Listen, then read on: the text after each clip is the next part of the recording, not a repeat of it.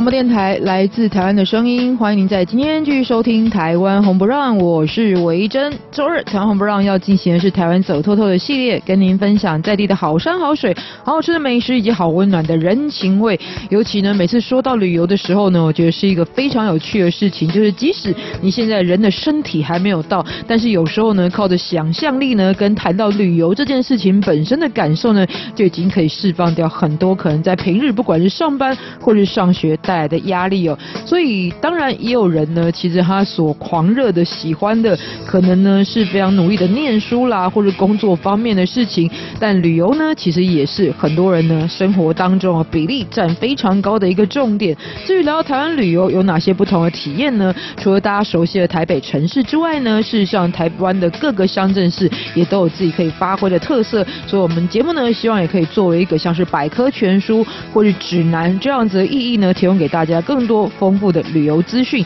当然，有任何的问题都可以来信到我们的三三八八 @rti 点 org 点 tw，或者呢是可以上维珍的微博搜寻维珍的大马戏团，也就可以找得到了。今天跟大家分享哪些主题内容呢？包含在开场最及时的本周台湾旅游新闻之外，在幸福这一站呢，今天要来介绍呢是诶来到台北市，但是呢也可以很轻松的搭着捷运或是公车就可以前往的一个充满着田园气。氛还有呢，这个茶香的意境，以及呢有好吃的豆腐的新北市的石碇区这个地方。那么节目的最后，从一首歌认识台湾一个地方。那今天呢要来听到的歌曲是来自于电影《阵头》当中的插曲，柯有伦所演唱的《全力以赴》。那其实这部作品当中呢出现了一个台湾很有名的车站。就叫做追分车站，而追分车站呢，在台湾很有名呢，也是跟很多人祈愿要考上这个，不管是你要考国考啦、高中考试、大学考试都一样啦。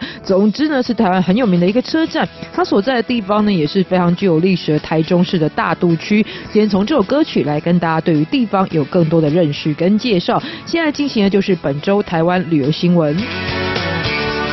好，首先要说到的呢，这是在前一阵子刚刚落幕的二零一八海峡两岸台北夏季旅展。我在这一次呢，特别不同的是规划两岸旅游的这个旅展的展区，同时呢，邀请包含来自于天津、河南、湖北等。二十四个省市来到台湾参展哦，所以呢，其实这也显示了两岸观光交流的一个管道，逐渐呢就从官方转到了民间。那这一次活动呢，是由大陆海峡两岸旅游交流协会的台北办事处，还有台湾旅游交流协会来合办的。之所以呢吸引这么多来自于各省份的业者参加呢，也是来自于哦其实这是当地的业者分享啊，就是台湾的旅客呢前往中国大陆的本来人数就。非常非常的多，现在每年呢将近有四百万人次的一个中国的观光市场之外呢，台湾的旅客来讲话素质普遍也是非常的优良，这都是主要重点的部分。同时呢，还不止对于消费者本身来说，在这个旅展当中可以对中国大陆的这些旅游的重点还有趋势有更多了解之外呢，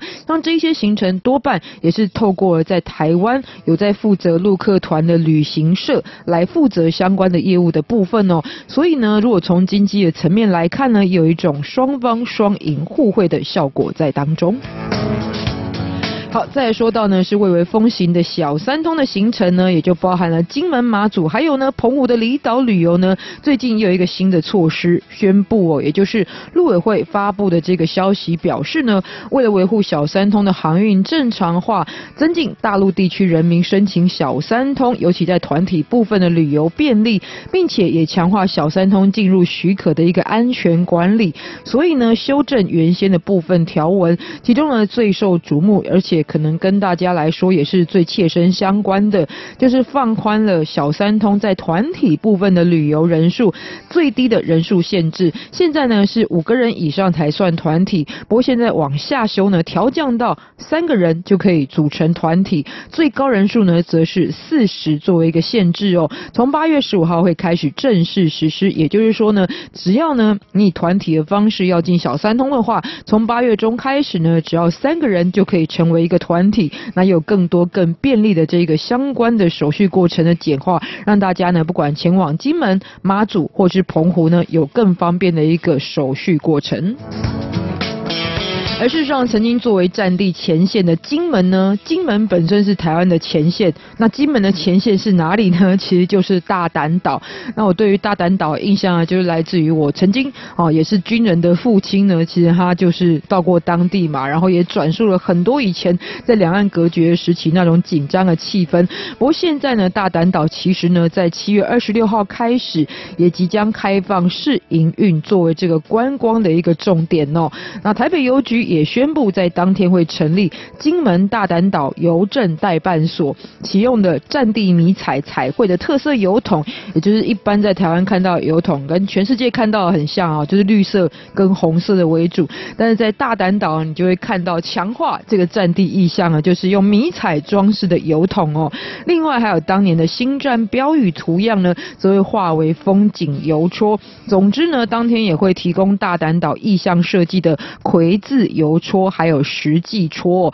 并且会赠送特制的橘赠风哦。不过这些当然都是限量的部分。不过这时候有人就会想啊，金门是金门，台北是台北，台北邮局跟金门之间的连结到底是什么呢？事实上以前呢就在那个紧张的时刻，可是呢往来于大胆岛呢还是有很多的军民会在当地，而且大胆岛本身呢也经历过很多重要战役，所以呢在这边的军人们呢，当然在这个紧张的时分最需要的就是获得家书的安。慰，又或者呢是跟家人报平安，所以曾经呢在当地设有随军邮局，还有邮政代办所的这个相关的单位来服务在地的前线军民哦。而后是因为时代的演变才走入历史，所以呢对于台北邮政来说呢是接续过往的业务，再次开幕，继续呢今天就是为当地的观光文化产业来服务的一个过程。总之呢，大丹岛也许大家不熟悉，不过对于我经历过那个年代，而且听说过很多以前战役的故事的人来说呢，今天变成一个观光的前线呢，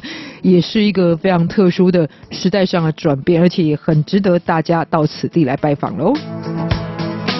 好，像今天跟大家所分享的本周台湾旅游新闻的相关即时资讯哦。那么在待会呢，我们幸福这一站就来介绍，就是位在于新北市的石碇区，一个呢交通很方便，可是呢就可以感受到从台北的都会，然后到田园乡村风情的新北市石碇区的不同旅行特色。再来欣赏这首歌曲呢，献给很多呢今天可能听到首播是礼拜二，离放假还很久，但是呢想要暂时远离一下烦恼的朋友们呢，想象一下。在礼拜五的时候呢，你就可以暂时的放下一切，放松心情的一个状况。欣赏到这首歌曲呢，就是来自于非常可爱的玛丽姚凯丽所演唱的《就在星期五》。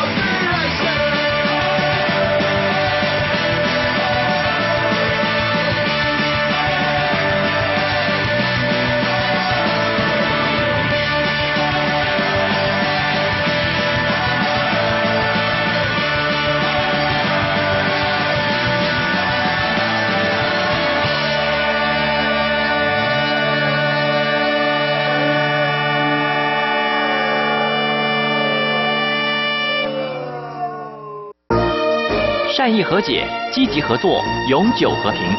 行政院大陆委员会与您携手共创美好的未来。所有中央广播电台听众朋友，你们好，我是周慧，在这里要借由节目呢，祝福大家能够平安顺利。你为什么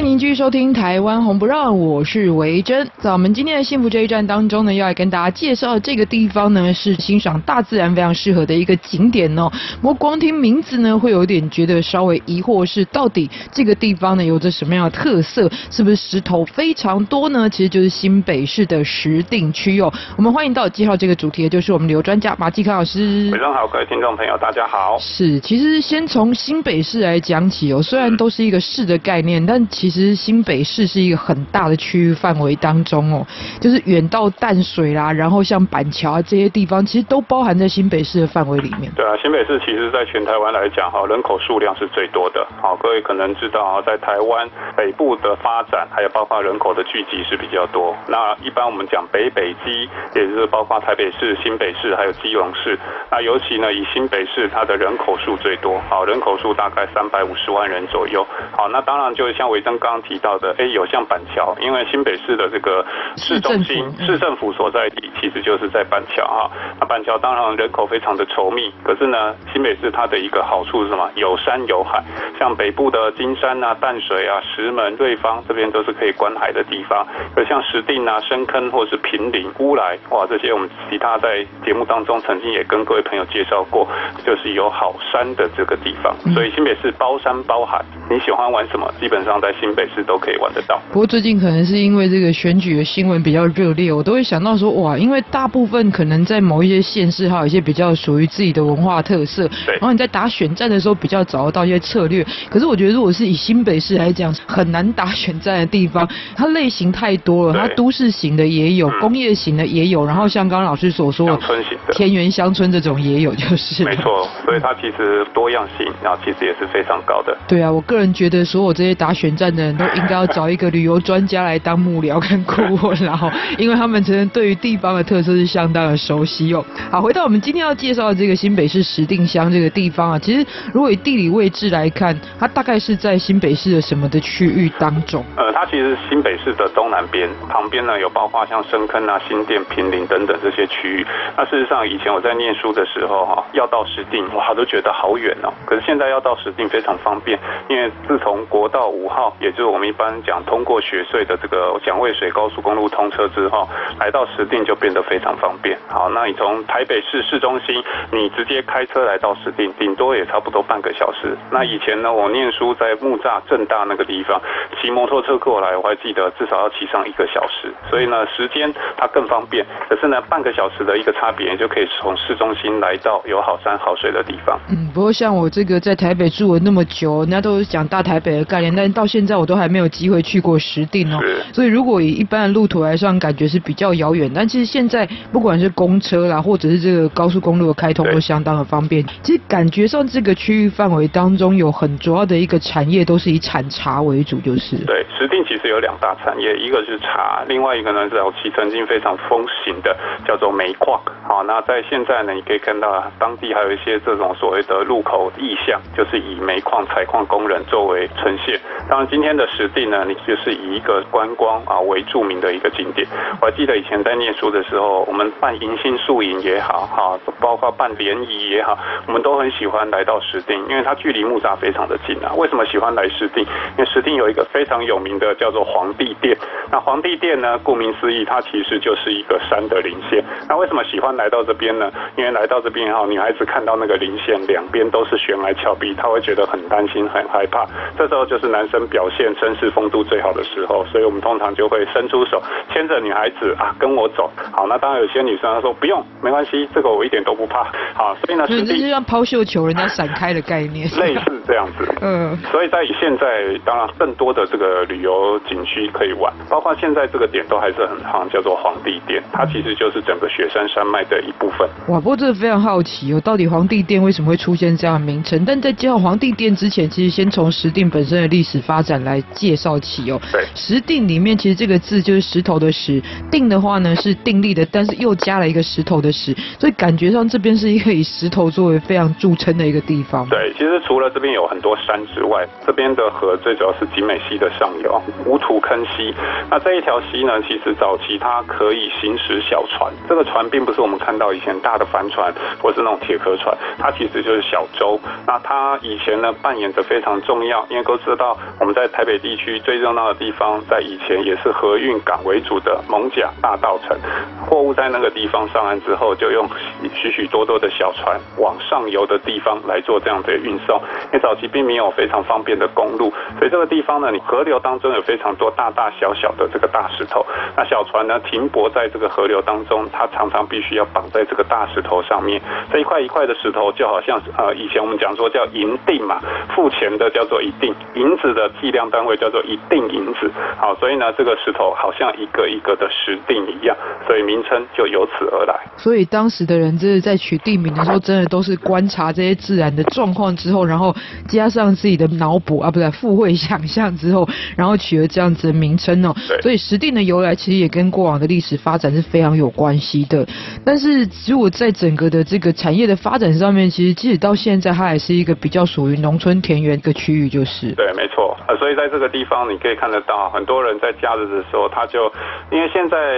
大部分人如果你要去这个宜兰呐、啊，以前呢可能会经过石碇一点点，因为九弯十八拐北宜公路就从石碇乡经过。而现在呢，因为高速公路通好了，现在反而假日来的很多什么骑自行车的、骑重机的，或者是喜爱大自然的，他就会来到石碇，反而成为另外一个观光焦点。所以它的景观也是有山有海的这一种主题为主，就是呃，它没有海，它有水。嗯、好，因为这边的水刚刚提到一条呢，从南边经过叫乌土坑溪，另外一条呢，它是新店溪的上游，叫做北势溪。北势溪其实最著名的，我国它是大台北地区最重要的水源，叫做翡翠水库集水区的上游。所以呢，在石碇这个地方也形成了一个非常有名、跟大陆一模一样的，叫做千岛湖景观区。嗯，所以在这个地方其实有很多非常特殊的这些景点可以值得大家去探索。除了刚刚很好奇名称的皇帝殿，还包含了而且听起来耳熟能详的千岛湖，还有呢，这边有非常好吃的豆腐，所以待会再跟大家介绍。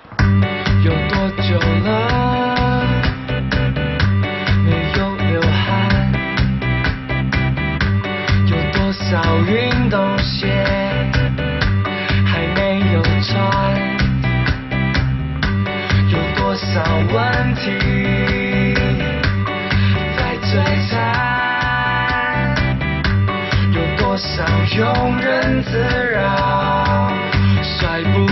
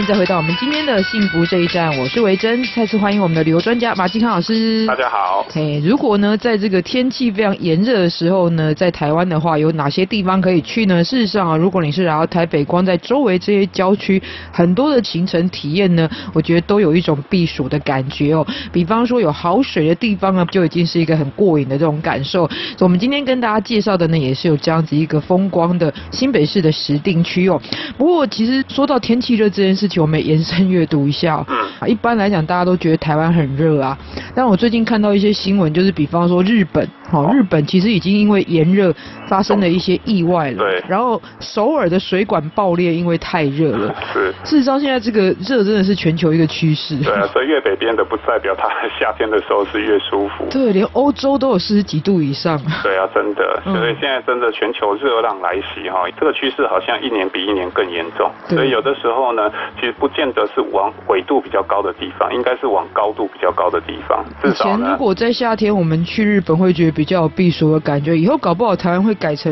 变大家来避暑的地方。对对，不过台湾避暑一定要往山区跑的。像今天的石定其实就是非常推荐大家的地方。是的，而且刚刚提到嘛，如果吃豆腐呢，也是有一种清凉消暑的感觉。尤其是台湾的豆花冰品是非常有名的。对。那现在从它的景点介绍起哈，我们一直还没跟大家解答的皇帝殿，乍听名字会觉得这里是不是有一个什么样子这种仙人居住的地方啦、道观啊、庙宇这样的一个形式哦？为什么会出现这样的名称？呃，其实这个地方皇帝殿是真的，就像维珍提到的，是因为一座庙的关系哈。其实是雪山山脉东西峰之间的一个棱线步道。那这个棱线呢，它其实高度不高，海拔没有超过一千米。好，可是呢，因为相对其他周边的这个地形啊，棱线显得就特别突出。尤其呢，冬天东北季风来的时候，石碇还有一个特色，其实呢，到了冬天秋冬季节，它的温度通常都比大台北地区还要低上个两三度。为什？因为它是东北季风首当其冲吹拂的地方，所以可想而知，夏天台北盆地就好像一个火炉一样。好，因为整个热岛效应的关系，热气排不出去。可是呢，在盆地周边石碇这个地方呢，相对来讲，它的温度也会比市区来的低很多。所以为什么刚刚提到啊，石碇它是整个大台北地区除了这个豆花啊、冰凉的冰品可以吃之外，更重要它的温度也因为它地形的关系，确实比市区低了非常多。皇帝殿名称的由来，就是因为棱线下方有一个天王殿啊，天王当然是天上神奇最高的一个象征呐，然后呈现在地形上面，当地的人就把这一个棱线叫做皇帝殿。不过，不是有皇帝来这边住过？啊，对对对，当然不是。不过呢，也看得出来这一个非常有气势的名词哦，吸引非常多的这种登山爱好者，甚至呢，这个。它不算登山的行程，它其实比较像践行。那这个践行它的难度原本很高啊，而且呢气势磅礴。尤其到了秋冬季节，有时候你还在这个地方看到低山云海哦。一般云海我们可能都要到两千公尺以上，可是，在不到一千公尺的皇帝殿，你就可以看到这种云海奔腾的景色，也是一绝。云雾缭绕的感觉哦，然后很多人就会这个很喜欢拍这边的一个远景的照片，因为看起来就是非常的有气氛，就是，像仙境一般的感觉啦。对，所以皇帝殿光是名称就很吸引人的部分哦。那其实如果登上这个皇帝殿的话，我们周围看到的景观大概是哪一些景色？呃，其实周边就有很多的山，包括呢石碇啊旁边刚刚提到深坑，深坑的猴山岳，还有包括呢石定的这个笔架连峰、二格山，整个雪山山脉北边的一个山脉基本上都尽收眼底。嗯，那来到石定区的话呢，另外还有一个非常代表是结合自然跟人文的，不能说古迹，但是它是一个史迹 没有错，或是前人的遗迹哦，就是淡蓝古道。是，其实我们在节目当中跟大家介绍过很多次淡蓝古道，它的记忆非常好的记忆就是淡水到宜兰的这一个通道哦。是，但是因为这样的关系，所以非常长，所以可能很多的这一些城镇里面，它都有某部分的淡兰古道的遗迹。对，没错，而且淡兰古道它有分成北段跟南段，当然也是不同时间的需求而演变而成。事实上，刚刚维珍提到啊，淡兰古道，哎，大家通常从字面上来看，就淡水到宜兰嘛。可是淡水指的并不是今天新北市的淡水，看夕阳的那个淡水。对，它其实广义的当时清朝所掌管的啊，包括今天新竹以北一直到基隆这个地方，当时的县治就是说是里单位叫做淡水厅，所以这边的淡水指的是当时的这样的一个新竹、桃园、新北市、基隆市以及台北市啊，包括这几个县市。可当时淡兰古道它其实是一条人跟货物往来的一个通道。那当时台北最重要的地方蒙甲大道城，所以真正的淡兰古道其实也是从今天的台北市区梨化街、蒙甲大道城那个地方开始走，所以这边的淡兰古道的淡指的是当时的淡水厅，那兰呢指的当然就是今天的宜兰，可当时还不叫宜兰，当时叫做噶玛兰厅，所以淡兰古道就连接这两个县治之间，而形成非常重要的一条交通要道。嗯，其实那个概念就很像以前所谓的这种台湾府的概念，其实也不是指现在整个台湾的岛屿的区域范围，比较只有在南台湾、台南这一带的概念就对了。没错。所以名称上有一些演变哦。然后不过其实淡兰古道如果在石碇这一段的话，是作为像是刚刚所说的健行的步道的一个体验。对，因为它现在规划的大概两公里的路程。当然很多人问说啊，淡兰古道当初只有两公里吗？事实上现在很多的好的道路，包括车行的道路，包括高速公路，一一的都建好了。那在早期交通不方便的年代，啊，人们要往来通行，只有仰赖自己的一双腿。那这个腿呢，凡是能脚能够走过的地方，不管它要涉溪，不管它要翻越山脉、翻越险阻，基本上呢，它的路径不见得是那么明显。所以最早期的淡兰古道，它其实是沿着基隆河走，可是呢，它的路径是比较远。那后来呢，慢慢发展，就沿着南边发展出另外一条淡兰古道的南段，也就是沿着景美溪，还有包括刚刚提到的像这个石碇的乌土坑溪，因为这条溪其实就是景美溪的上游，然后当然就来到石碇这个地方。那这条路呢，其实后来日据时代的时候，甚至国民政府来到台湾光复之后建的北宜公路，其实大致上就是以沿着啊。的淡南古道南段，也就是经过石定，还有包括平林这个地方，打穿了非常重要的一条公路交通要道。嗯，这等于是说早年的先人开发的一个路径，对，大家就是沿着这个古道在走。那至于有些人可能会觉得说，嗯，可是为什么后来他们没有成为繁华市区呢？因为以前靠水路嘛，现在都是靠陆路的状况，公路、铁路，所以优势上面比较没有那么的符合现代的这种状态，就是对这个我们都知道，人要与时俱进啊，产业也与时。俱进，包括一个城市的发展也要与时俱进。好，以前可能靠水路繁华，可是水路慢慢的凋零，慢慢的被其他的交通工具取而代之。整个城市或是小镇如果没有随之而改变的话，哎，它可能也会被推进时代的灰烬当中。不过这现在陆路也不是在潮流当中，现在最流行的是网路。对对，没错。对，所以呢，这也是一个时代变迁可以看到的印记就是喽。不过在石碇这个地方还有哪些值得大家探索的呢？接下来要跟大家介绍的就是。就是在这个地方非常有名的千岛湖，以及呢，在台湾的老街当中，人气永远都非常旺的石碇老街。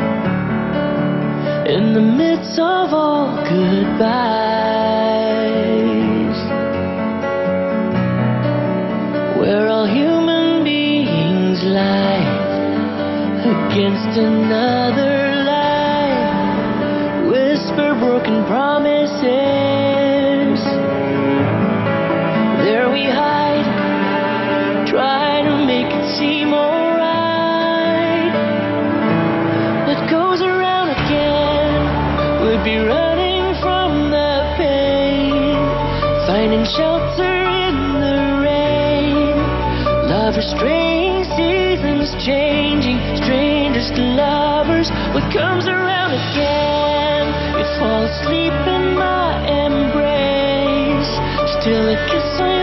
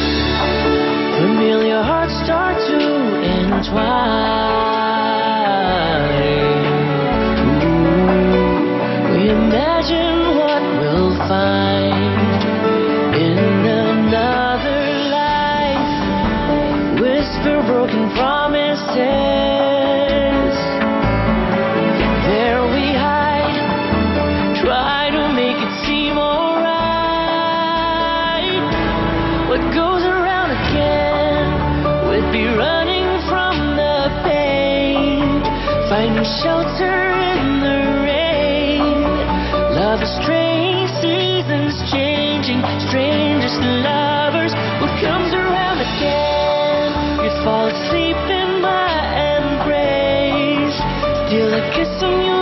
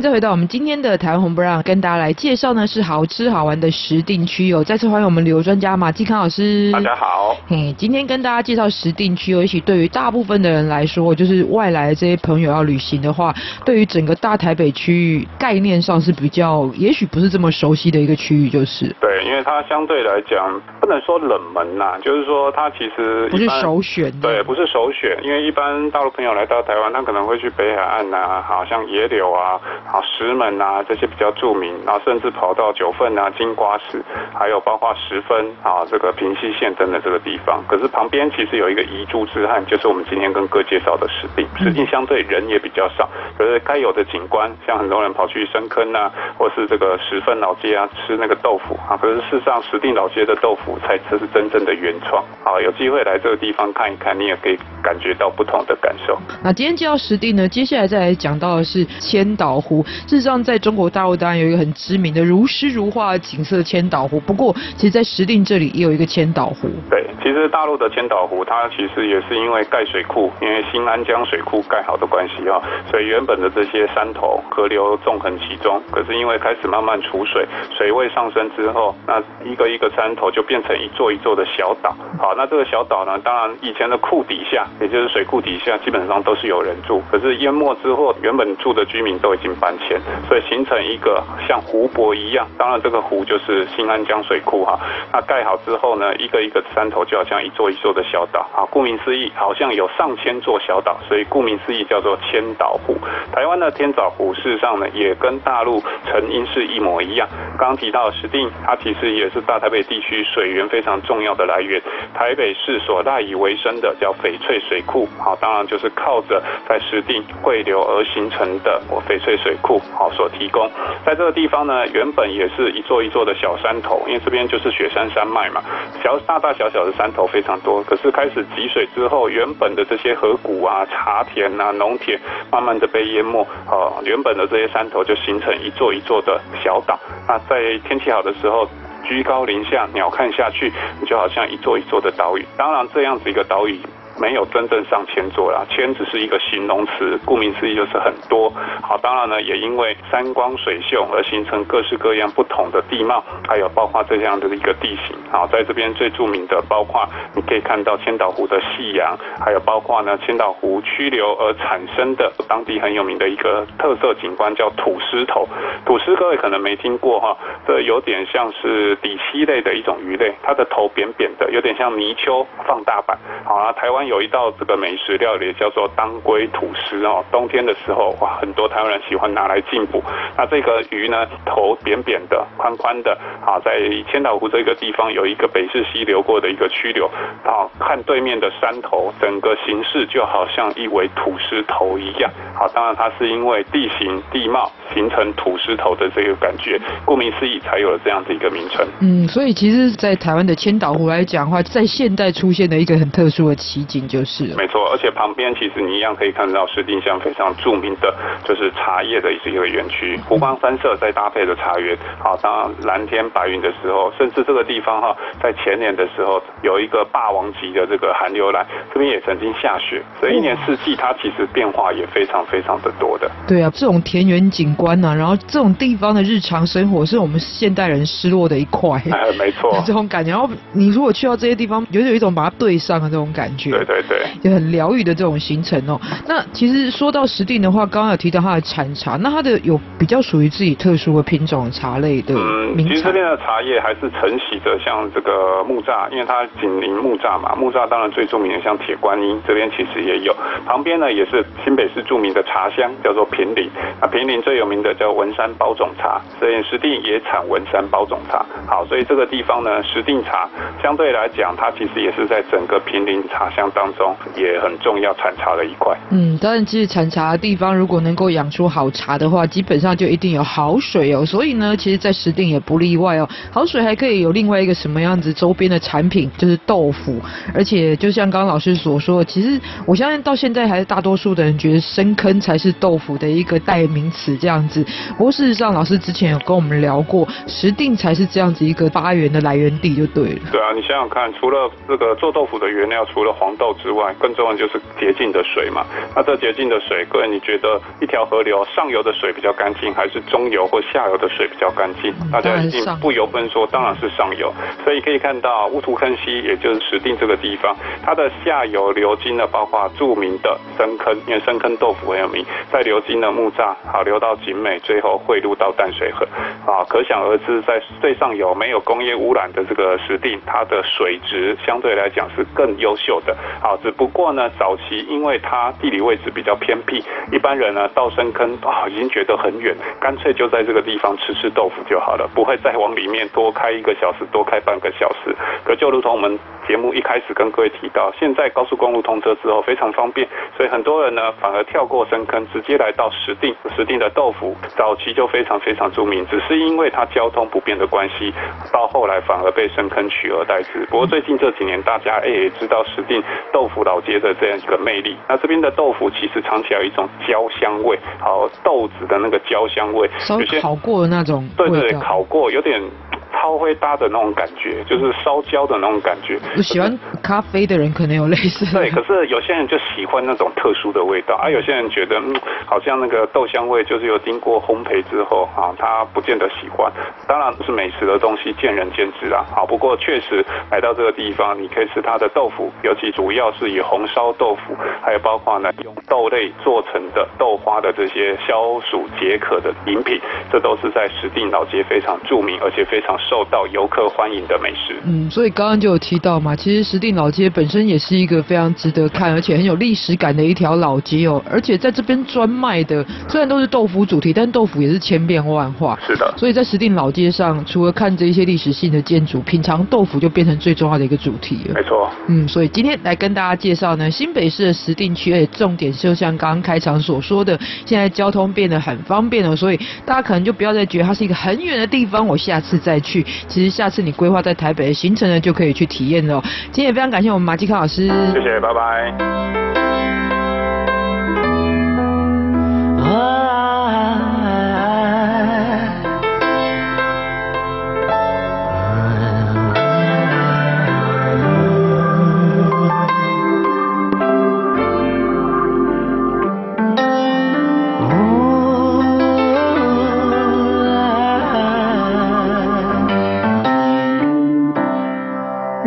这样就好，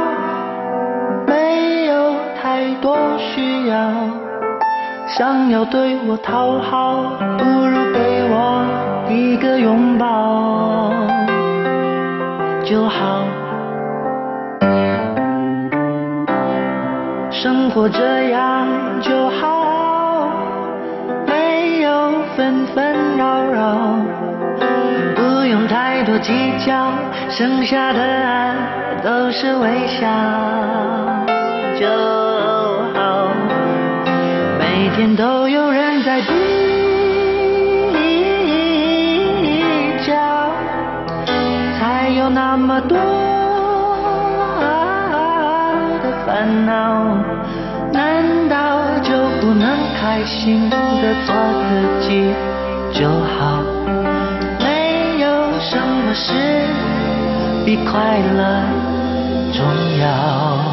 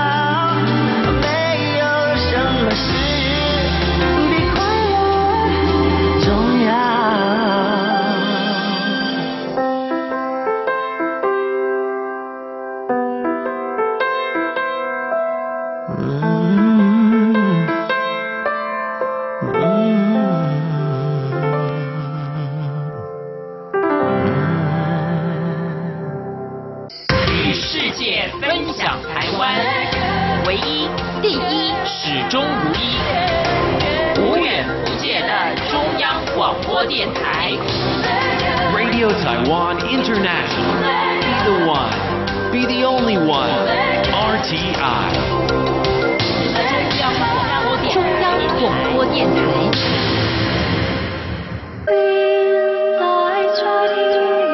中央广播电台听众朋友，大家好，我是孙燕姿，在这里祝福所有听众平安快乐。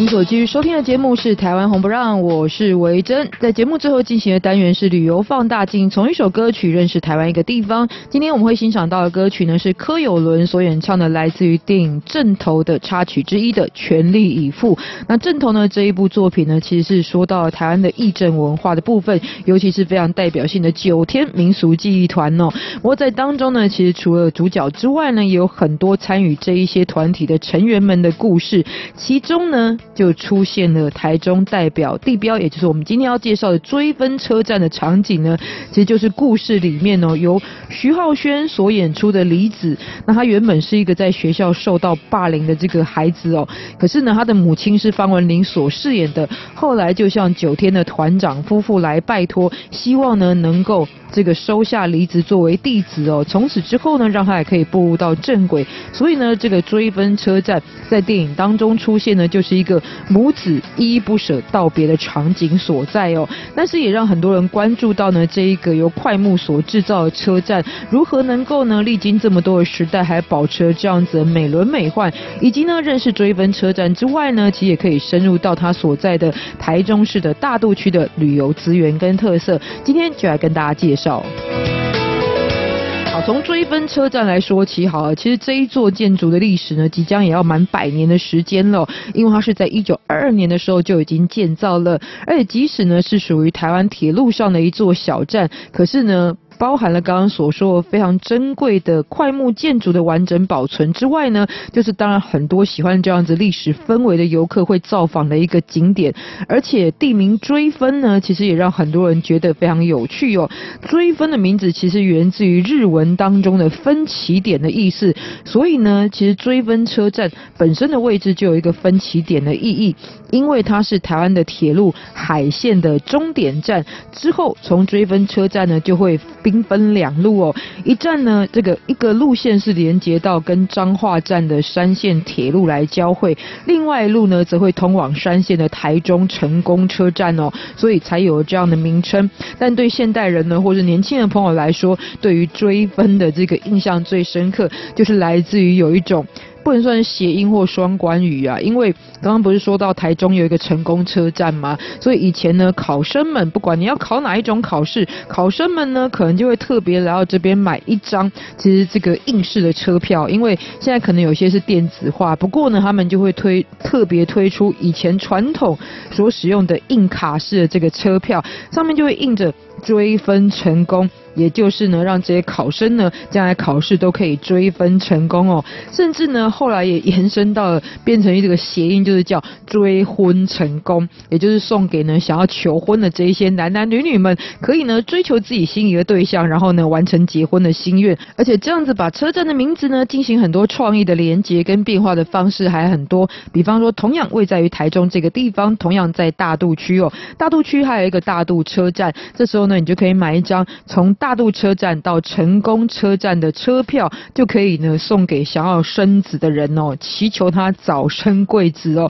所以有非常多有创意的玩法，这也是呢在最近很多人呢可能造访追分车站的最重要的原因之一了。不过除此之外呢，延伸在周边当地的台中市的大都区，还有什么样的历史典故，以及呢旅游的重点呢？其实说到大渡区哦，是一个发展非常早的地方哦，甚至呢在考古当中已经发现到新。石器时代营埔文化的一个人类活动的记录，而且大肚这个地名呢，非常的有名呢，就是来自于它曾经是大肚王国的所在地，应该是说台湾在原住民的族群当中唯一形成具有基础规模形式的一个国家制度的地方哦。那大肚的名字呢，虽然写起来是大肚子的大肚，不过跟这种形象上是一点关系都没有，它就是来自于过往世居当地的原住民。巴布萨族大肚社的一个音译的名称，后来呢，由巴布萨族为中心，也集结了来自于中部的这些原住民族群，包含有巴泽海族、洪雅族、道卡斯族，就建立了这么一个跨部落的王国。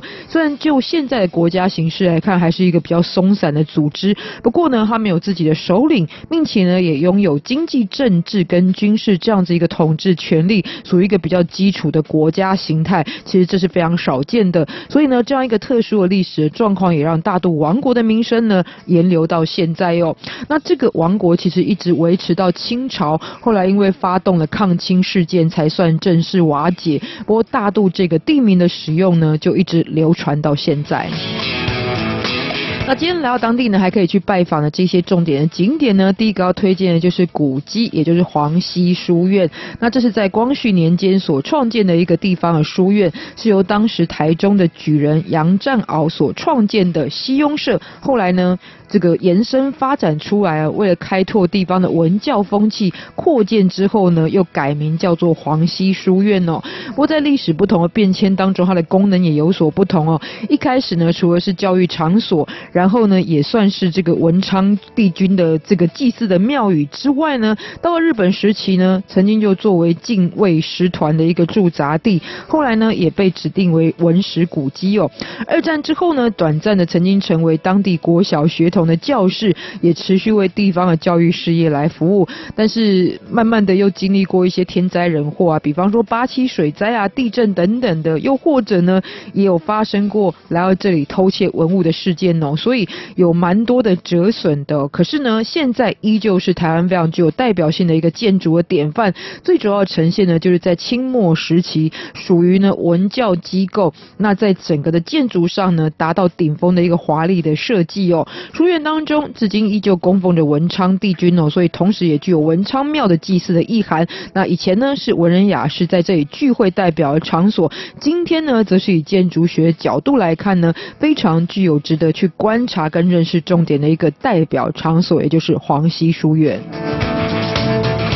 最后介绍这个地方呢，我一直不知道到底算不算要推荐的一个景点了哈，因为在我念书的时候呢，就经常来这里造访哦。这也就是我们呢台中的学子们会昵称为东海古堡的地方。那还有一个正式的名称叫做望高寮，事实上呢是台中哦以夜景而闻名代表的地方。而且为什么叫东海古堡呢？因为这里呢其实留有过往在日本时期作为二次大战避免美军登陆行动所建造这个反空降的军事碉堡，所以变成很多的年轻人以前喜欢探索的区域哦。然后呢，整个视野哦，不只是一般的夜景，甚至呢，在三面哦，这个有不同的方向可以看到不同的地方景观哦。包含呢，你可以望向台中盆地，还有呢，在大都西大肚溪对岸的彰化平原，以及呢，也可以把台中港尽收眼底啊。所以以前就是一个很热门的景点了。不过后来呢，也是因为它比较地处偏僻，所以发生过一些治安的问题。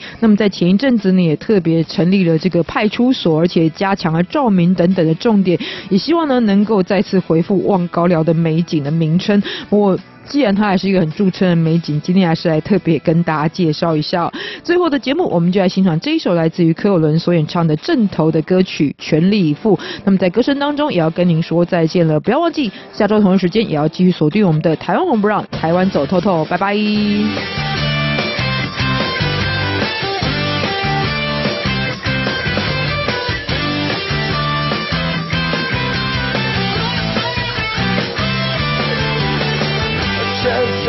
满了汗水，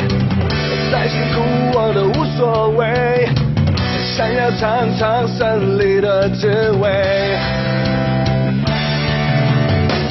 为了梦想我去追，就算失败了也不会流眼泪，拍拍胸口要勇敢的去飞。爸爸说团结就是力量说一定要坚强。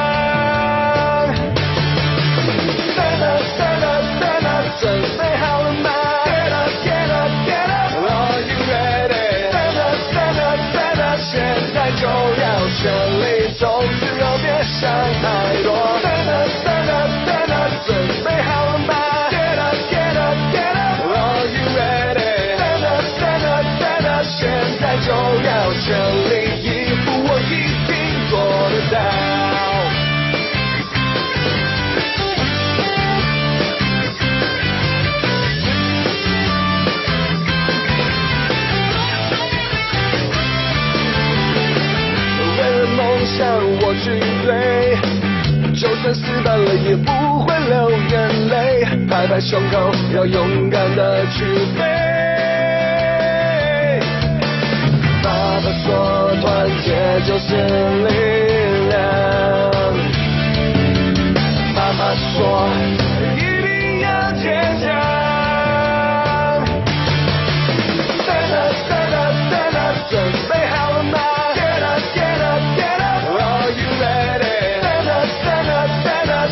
爱就要全力